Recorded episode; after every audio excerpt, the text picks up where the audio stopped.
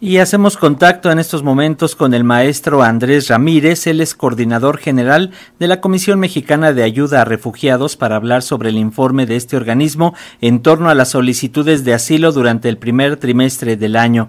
¿Cómo estás, doctor? Bienvenido, muchas gracias por tomar la llamada. Buenos días, Francisco, ¿cómo estás? Muy bien, gracias. Aquí, como siempre, esperando esta información. Ya tenemos el informe. ¿Qué nos cuentas, maestro? ¿Cuántas solicitudes de refugio se presentaron durante el primer trimestre y de estas?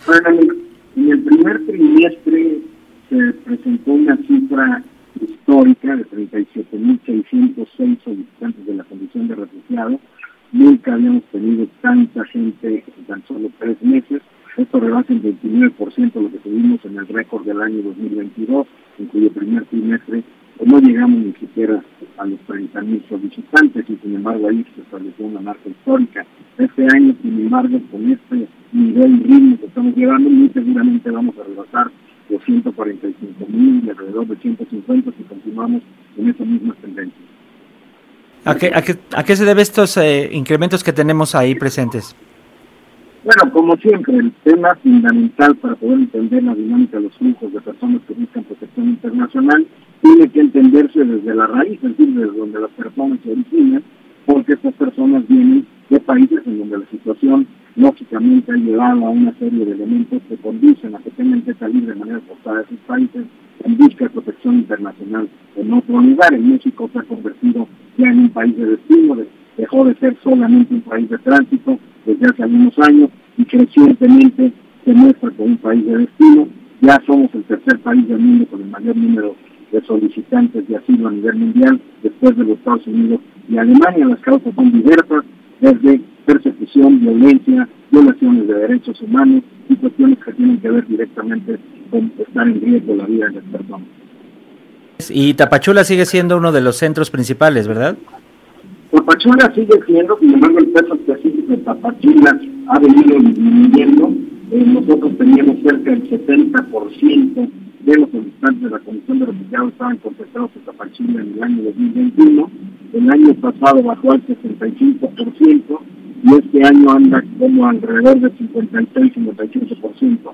Sin embargo, sigue siendo Tapachula el lugar del país donde más personas son en condición de refugiados, pero eso es natural porque es justamente ahí de entrada fundamental al país y considerando que cuando una persona solicita la condición de refugiado tiene que permanecer en la localidad, en la entidad federativa donde hace la solicitud, pues entonces lógicamente esto conlleva a una situación de aglomeración y de concentración importante en la población de posición internacional en esa entidad federativa. Sin embargo, hay que entender que por otro lado, la Ciudad de México cada vez está creciendo más en términos de el número de personas y por tanto el porcentaje y fecha específico que está teniendo la Ciudad de México con respecto a años anteriores.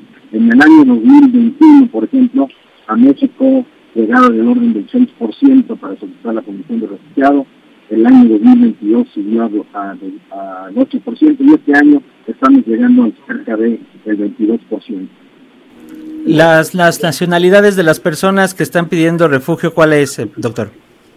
Mira, los top 10 solicitantes vienen de Haití en primerísimo lugar. Haití en realidad había sido el primer lugar también en el, en año 2021 y hay que entender también que la dinámica de llegada de los haitianos, sobre todo viniendo de Chile y de Brasil, debe llevar a que se rompa la marca histórica de los haitianos que jamás llegaron a México, que se estableció justamente en el año 2021. Al ritmo en que estamos ahora, los haitianos pueden superar la cifra histórica de 51.000 solicitantes que tuvimos en el año 2021.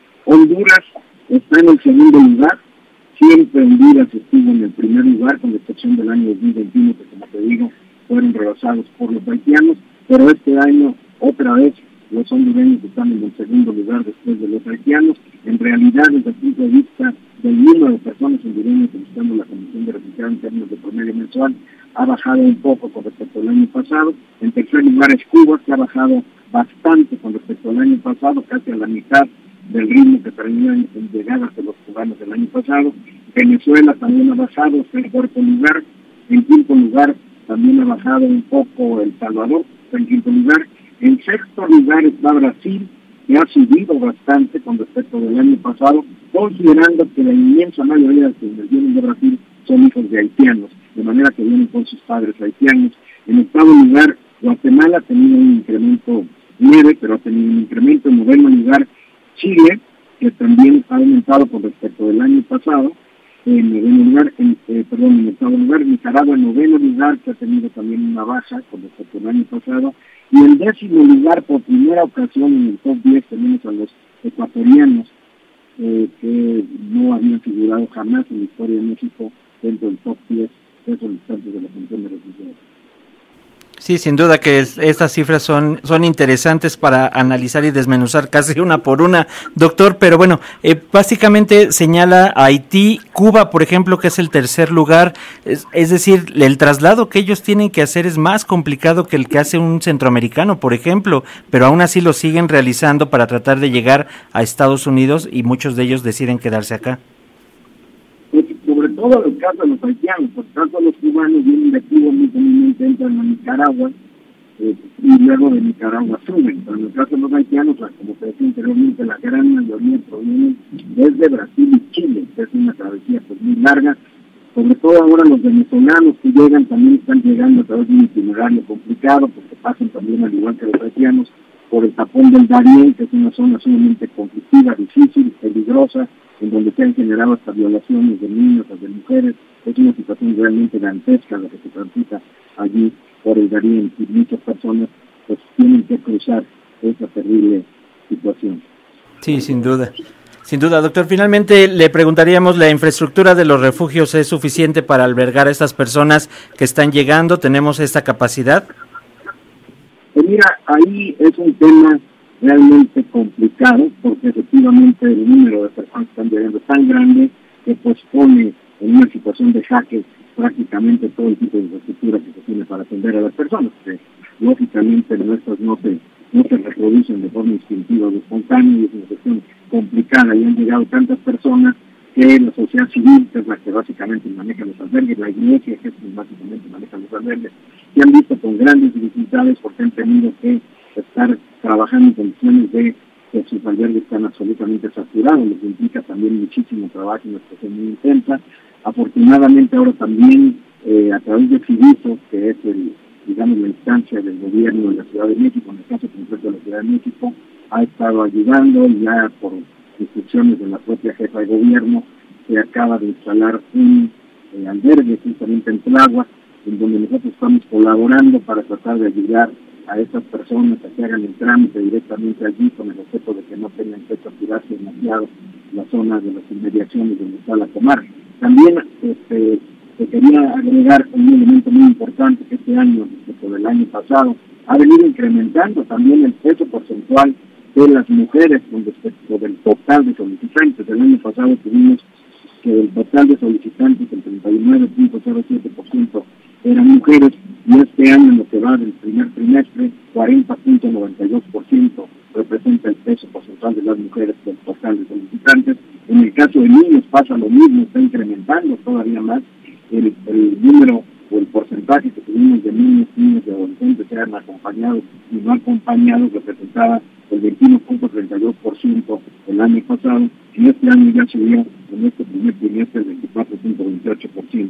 Es muy importante también decir que apenas pasados tres meses tenemos personas que provienen de 87 países de origen de prácticamente todos los continentes del mundo. Esto es algo realmente significativo. Ya la marca histórica se estableció el año pasado, 2022, cuando tuvimos personas provenientes de todos los continentes de 118 países de origen. Al ritmo que vamos, muy seguramente vamos a rebasar ese este año.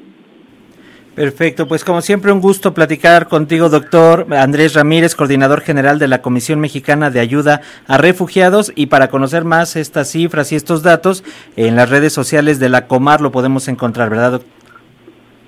En las redes sociales, ya sea en YouTube, ya sea en el, Facebook, en Twitter, pero también en nuestra página, en nuestra página, en la página de la Comar se publican todos los meses, el inicio de cada mes. Perfecto, vamos a darle seguimiento como siempre, un placer. Nos escuchamos próximamente. Gracias, doctor.